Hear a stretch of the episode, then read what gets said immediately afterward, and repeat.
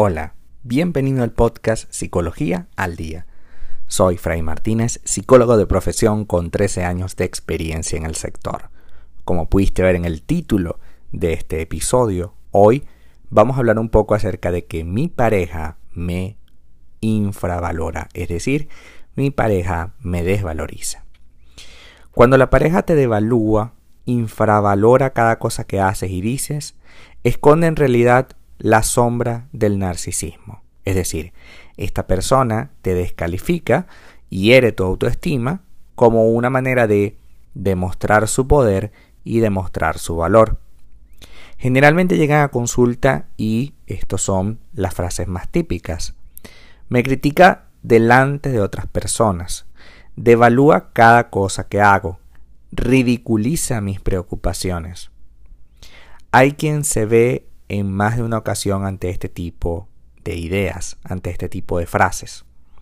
Lo más complejo es que, por término medio, cuesta bastante tomar conciencia de que dichas situaciones es una forma muy peculiar de abuso psicológico. Estas dinámicas suelen iniciarse con comentarios entre comillas cariñosos, al estilo de cariño, mira qué torpe eres con eso. También con los clásicos, deja que lo haga yo porque está claro que es un eres un desastre en ese tema. Casi sin darnos cuenta, lo que empezó siendo una broma inocente, una broma suave, una broma sin mucho eh, de lo cual rascar, de repente se vuelve una constante. Un hábito cotidiano en el estilo de la comunicación poco a poco el otro va ganando terreno en el arte de la devaluación y la descalificación, produciendo heridas con su actitud. Bien es cierto que estas no son las relaciones más idóneas para depositar nuestro corazón, pero es muy probable que lo hayas hecho al menos alguna vez en la vida. Por lo general, gran parte de las relaciones se inician dejando ver lo mejor de cada uno, hasta que caen los velos, las máscaras, y cada cual actúa a la vista lo que en realidad hace, sin filtros. Así, cuando el sufrimiento por la descalificación se convierte en una constante, nuestra autoestima y dignidad comienzan a desgastarse. No es recomendable dejar lo mejor de uno en un lugar donde el amor duele y desdibuja lo que somos, produciéndonos un poco más de angustia cada día. Lo, primero que solemos preguntarnos ante este tema es cómo alguien puede tolerar de manera constante una descalificación. Es importante antes que nada considerar dos aspectos. Primero, cuando estamos en el contexto de una relación de pareja, la tolerancia al sufrimiento es, en determinados casos, mucho mayor. Es decir, hay veces que, porque es mi pareja, yo le permito que me diga o que haga comentarios que quizás son imperdonables o por lo menos sancionados con otras personas, pero con mi pareja no es así, porque es mi pareja. Se aguanta, entre comillas, porque se ama, aunque no deberíamos estar aguantando nada. Precisamente eso realmente es el amor, no aguantar, poner límites. Sin embargo, asumimos y callamos porque la mente nos repite una y otra vez aquello que seguro cambia. Seguro es diferente. Seguro lo está haciendo porque, bueno, es cómico, es bromista. Pobrecito, él es bromista. Él es, él es una persona que, le gusta meterse con las personas, pero él es alguien que, me ama ¿no? Y, y no me pega y no me maltrata. Es decir, empiezas a justificar su accionar, que ciertamente es súper tóxico, pero que no lo quieres ver así. No lo quieres ver así porque te sientes seguro dentro de la relación o al menos seguro dentro de lo que crees que es la relación. Asimismo, también existe otro factor y es que hay personas que han sido subestimadas toda su vida. Haber crecido en un entorno familiar abusivo, por ejemplo, falto de apego seguro y definido por la comunicación agresiva, por los gritos, por los maltratos, puede hacer que alguien llegue a tolerar este tipo de dinámicas porque han sido parte de su vida todo el tiempo. El abuso emocional se manifiesta en infinitas maneras Y la infravaloración es una de ellas, solo una de ellas. Pero entonces, ¿cómo, debo, ¿cómo puedo saber si mi pareja me infravalora? Una descalificación va más allá de un insulto. Es más, la mayor parte, eh, es más que un insulto. La mayor parte de las veces ni siquiera recurre a insultarte. Incluso cuando tu pareja te infravalora, lo que hace básicamente es atacar esas áreas que sabe que más te duelen, como criticar lo que te gusta. A mí me gusta el fútbol. Mm, el fútbol, claro. Ese deporte extraño. Ese deporte que solo le gusta a la gente pobre, a la gente que no tiene cultura. Pero bueno, está bien, yo respeto tu decisión, pero primero la descalificaste. Y devalúan tus logros y aquello en lo que te destacas, lo que te define incluso. Es decir, bueno, tú sabes que mi mujer es ingeniero, ¿sí? Como algo malo, ¿no? Es que mi mujer es abogada, ¿no? Entonces, bueno, tú sabes que los abogados son corruptos. De una estás diciendo que tu pareja es corrupta, porque los abogados son corruptos. Y no solo eso, sino que como ella es abogado, eso es lo que la define, entonces vas a definir para siempre su manera de ser a través de esta frase.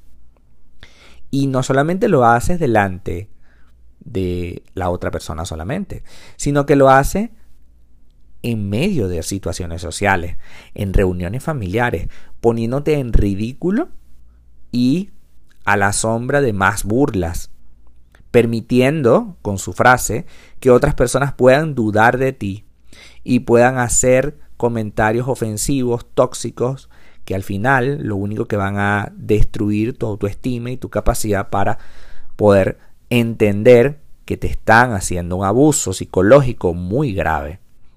Tampoco dudan en ponerte en evidencia públicamente, como ya lo hablamos ahorita.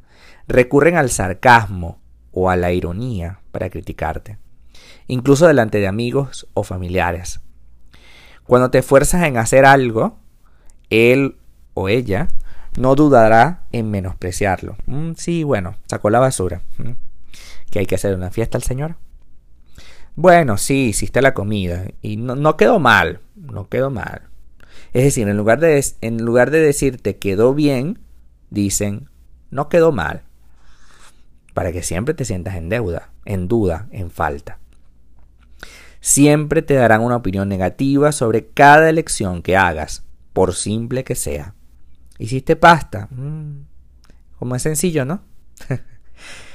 bueno, ¿qué película vamos a ver? ¿Otra vez esa película? Bueno, es que siempre te gustan ese tipo de películas. ¿Dónde vamos a ir de vacaciones? ¿A tal lugar? Mm, ok. Mm, ese, ok. Siempre va a reportar un problema porque, claro, te sientes que duda de tus pensamientos, que duda de tus valores, de tus necesidades, que duda de absolutamente todo. Entonces, la estrategia de dominación del narcisista, porque en realidad una persona que te descalifique, que te devalúe, es una técnica habitual de una persona narcisista, de una persona que absolutamente no le importas. ¿Por qué se dice que no le importa, porque la devaluación es una manera de maltrato psicológico y una conducta que no podemos bajo ninguna circunstancia tolerar. Entonces, ¿qué puedo hacer yo al respecto? Primero, debemos poner límites ante este estilo de comunicación y no podemos tolerarla bajo ninguna circunstancia. Esto no es una broma. Esto no es relájate que yo estaba jugando. Esto no es una cosa pasajera. Si tú lo permites una vez, estarás abriendo la puerta para que esto se haga todos los días.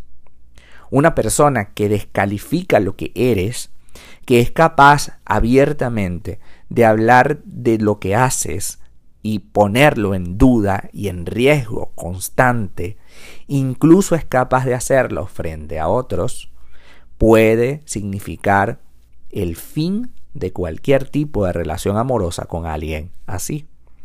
Porque debemos preguntarnos, ¿realmente yo estoy eh, con una pareja o con un enemigo?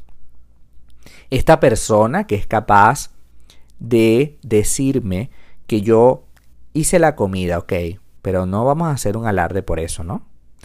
Esa persona que es capaz de decirme, ok, está bien, vamos de vacaciones a tal lugar, pero bueno, mm, ¿qué le vamos a hacer? Mm. Esa, ese, ese, pequeño mm, lo que hace es generar dudas acerca del proceso. Es hacerte creer que no tiene sentido haber tomado esa decisión y que eres una persona menos que él.